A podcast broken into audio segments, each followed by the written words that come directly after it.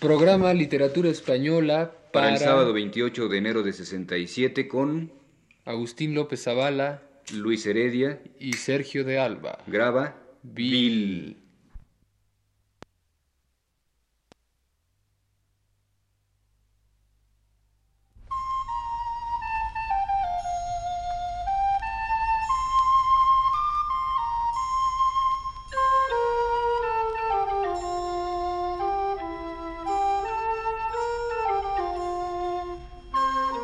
Señoras y señores, buenas tardes. Les presentamos el programa Literatura Española, que prepara para Radio Universidad el profesor Luis Ríos.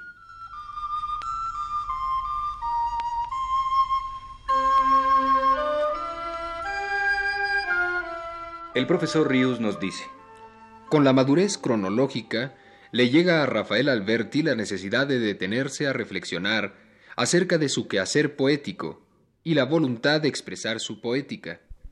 El convertir a la poesía misma en materia de poesía ya lo hemos comentado algunas veces. Es frecuente en nuestra poesía contemporánea a partir de Becker y en este sentido, como vamos a verlo hoy, Alberti no es una excepción. ya en su libro Pleamar, que comentaba aquí mismo hace un par de semanas, el poeta en algún momento nos remite a sus ideas estéticas, y más particularmente poéticas. En los dos libros que siguieron a aquel, la necesidad teorizante de Alberti se extiende también a la música y a la pintura, según pudimos verlo la semana pasada. Me refiero a los libros intitulados Invitación a un viaje sonoro y a la pintura, Poema del color y la línea. Tras ellos vuelven a hacer sus reflexiones acerca de la poesía, las que ocupan un primer plano en su atención. Primero expresadas en algún poema ocasional, suelto, y más tarde organizadas en una serie de poemitas sentenciosos reunidos bajo el título de Poética de Juan Panadero. De los primeros vale la pena recordar su poema A la rima, y dice así.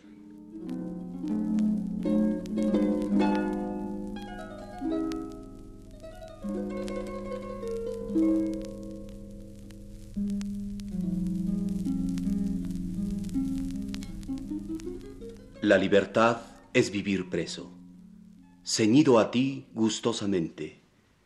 Mi barco zarpa nuevamente para ir más lejos, de regreso. Vicioso círculo, la estela que ha de mover la travesía, y el mar, un son, una armonía, rítmicamente paralela.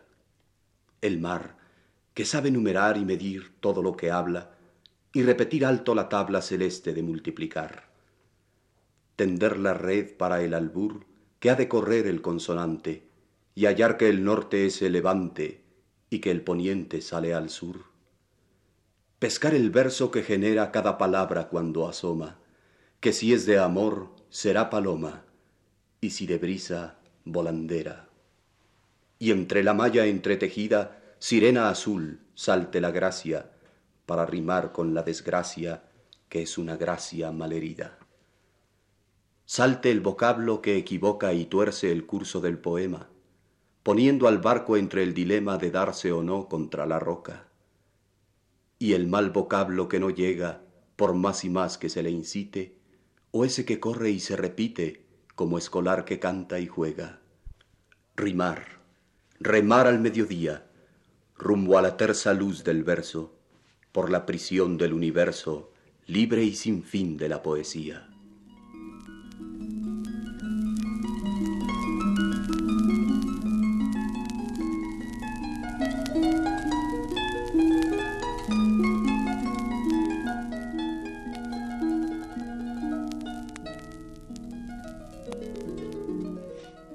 Desde el advenimiento de las llamadas literaturas de vanguardia, que rechazaron casi sistemáticamente varios recursos que tradicionalmente venían usando los poetas, se tornó urgente para algunos reflexionar acerca del sentido y la posible validez de tales recursos. Entre ellos, tal vez fuera la rima, el que con más evidencia se ponía en crisis y en consecuencia sobre el que se reflexionó y se debatió más insistentemente. No se trataba ni se trata, pues aún sigue en pie el debate, de rechazar o aceptar irracionalmente el empleo de tal recurso, reduciendo su concepto a términos lamentablemente simplistas. Eso si acaso lo hicieron y lo hacen los poetas y críticos, a su vez simplistas, de los que no hay que ocuparse. Antonio Machado, uno de los poetas que con mayor hondura meditaron sobre estas cuestiones, escribía esto. La rima es el encuentro más o menos reiterado de un sonido con el recuerdo de otro. Su monotonía es más aparente que real, porque son elementos distintos, acaso heterogéneos, sensación y recuerdo, los que en la rima se conjugan. Con ellos estamos dentro y fuera de nosotros mismos. Es la rima un buen artificio, aunque no el único, para poner la palabra en el tiempo. Pero cuando la rima se complica con excesivos entrecruzamientos y se distancia hasta tal punto que ya no se conjugan sensación y recuerdo, porque el recuerdo se ha extinguido cuando la sensación se repite, la rima es entonces un artificio superfluo. Y los que suprimen la rima, esa tardía invención de la métrica, juzgándola innecesaria, suelen olvidar que lo esencial en ella es su función temporal, y que su ausencia les obliga a buscar algo que la sustituya, que la poesía lleva muchos siglos cabalgando sobre asonancias y consonancias, no por capricho de la incultura medieval, sino porque el sentimiento del tiempo, que algunos llaman impropiamente sensación del tiempo, no contiene otros elementos que los señalados en la rima, sensación y recuerdo. No es que Machado, como hemos visto, niegue la posibilidad de poesía sin rima. La rima para él no es más que un recurso entre otros, pero de ninguna manera se queda en la percepción frívola que de la rima tienen quienes solo la consideran un ornato vano, un artificio melódico insustancial. Cuando Garcilaso por primera vez entre los poetas españoles escribe un poema sin rima, se da perfecta cuenta de que es posible crear poesía sin la necesidad estricta de ese apoyo. Pero cuando el propio Garcilaso vuelve a rimar sus otros poemas, se da cuenta a sí mismo, como siglos después Antonio Machado, de la excepcional expresividad que tal recurso ayuda a dar al poema. Si Machado destaca sobre todo la función temporalizadora que la rima cumple dentro del poema, al conjugar sensación y recuerdo, en los versos que hemos escuchado de Alberti, éste destaca otra función de indudable utilidad que la rima puede cumplir, no ya dentro del poema, sino más estrictamente dentro del poeta en trance de componer un poema, la de estimular, en virtud de su propio rigor, la libertad de imaginación del poeta hasta la sorpresa misma tender la red para el albur que ha de correr el consonante, y hallar que el norte se levante y que el poniente sale al sur. Se sobreentiende, claro, que tal función estimulante de la libertad, merced paradójicamente a la esclavitud que impone la rima, solo puede actuar en el verdadero poeta, no en el versificador vulgar o en el ripioso. Solo en aquel puede resultar cierta la sentencia de Alberti dirigiéndose a la rima. La libertad es vivir preso, ceñido a ti, gustosamente. Tampoco la idea que Alberti tiene de la función y validez de la rima pretende erigirse en norma absoluta. Gran parte de la obra de este autor carece de rima. Esta es, pues, para él un recurso que puede o no manejarse. Pero lo importante es subrayar que como Machado y como tantos otros más, tiene un concepto de tal recurso mucho más hondo que el de simple artificio sonoro o herencia superflua de la poesía antigua. Incluso alguna vez parece aludir, movido por una especie de remordimiento de conciencia, al hecho de haber disimulado el empleo de los recursos poéticos tradicionales, como si tal empleo, siguiendo una moda o sometiéndose a una pose, al uso, fuese inconveniente. Estas son palabras de Alberti. Todos falsificamos. Mejor dicho, trucamos la métrica, cortando el verso por donde nos conviene o nos viene en gana, con el fin de ofrecer un verso libre, largo, de más nueva apariencia. Verso que leído con picardía no pasa de ser casi constantemente de once o catorce sílabas. Al fin, ese mismo que repitiéndose sin consonante, la preceptiva literaria llama verso blanco. No sólo la poesía lírica es materia sobre la que ha reflexionado y ha poetizado Rafael Alberti en los años de su madurez, también lo ha hecho sobre la poesía trágica, pero ya no tenemos tiempo de detenernos en ello. Contentémonos con escuchar para terminar este programa estos poemitas suyos reunidos bajo el título de Melpómene, como muestra de ello. Están dedicados a Margarita Shirgu y dicen así.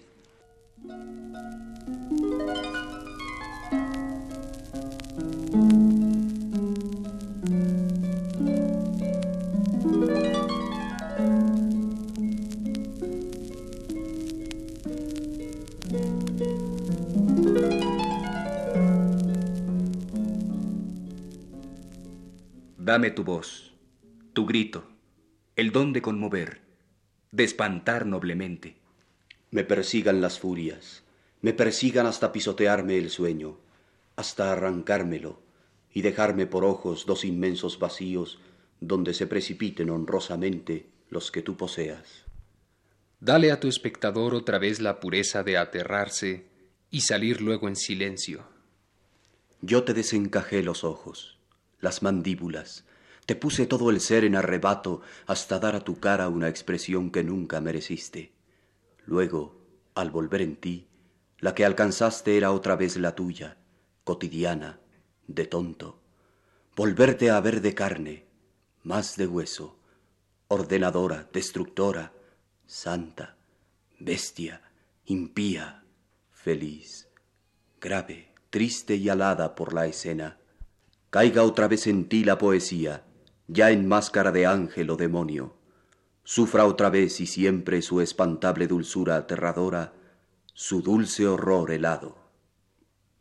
No hagas correr, tragedia, tu sangre por encima de las venas, cauce oculto, temblores subterráneos, que la tragedia de tu sangre sea la de angustiarse por querer hacerse visible sin lograrlo.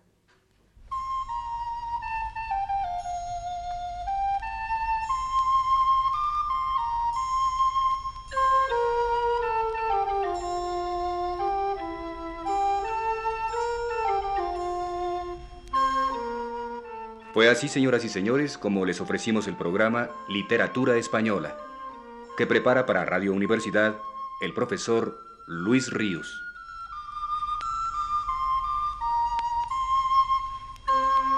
Grabación de Bill y las voces de Sergio de Alba, Luis Heredia y Agustín López Avala.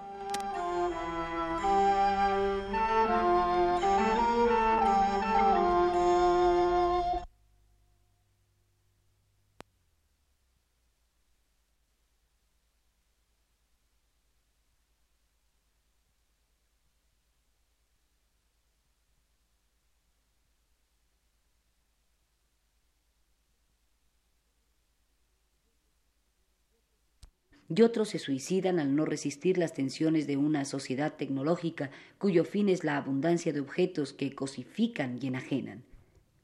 Donde, como se ha dicho, los más media pugnan por la insensibilidad moral de todos los hombres y matar se ha vuelto una profesión de caballeros.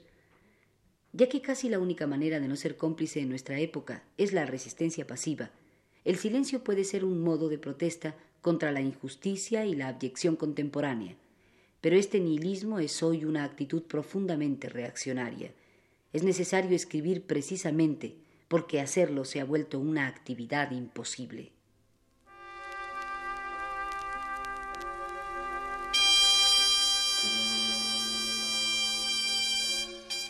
Famosos o casi desconocidos, los veinte escritores que participaron en este ciclo de conferencias dieron al público una parte de su vida que sus formas de pensar y sentir sean distintas, que para cada uno de ellos sea más importante hablar de unas cosas que de otras.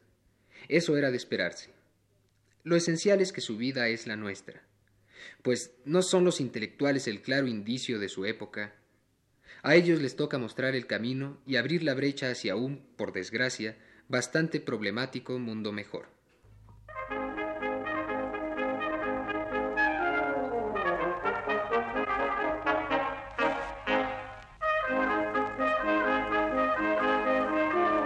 Este fue el programa Los Libros al Día. Una reseña crítica de publicaciones recientes.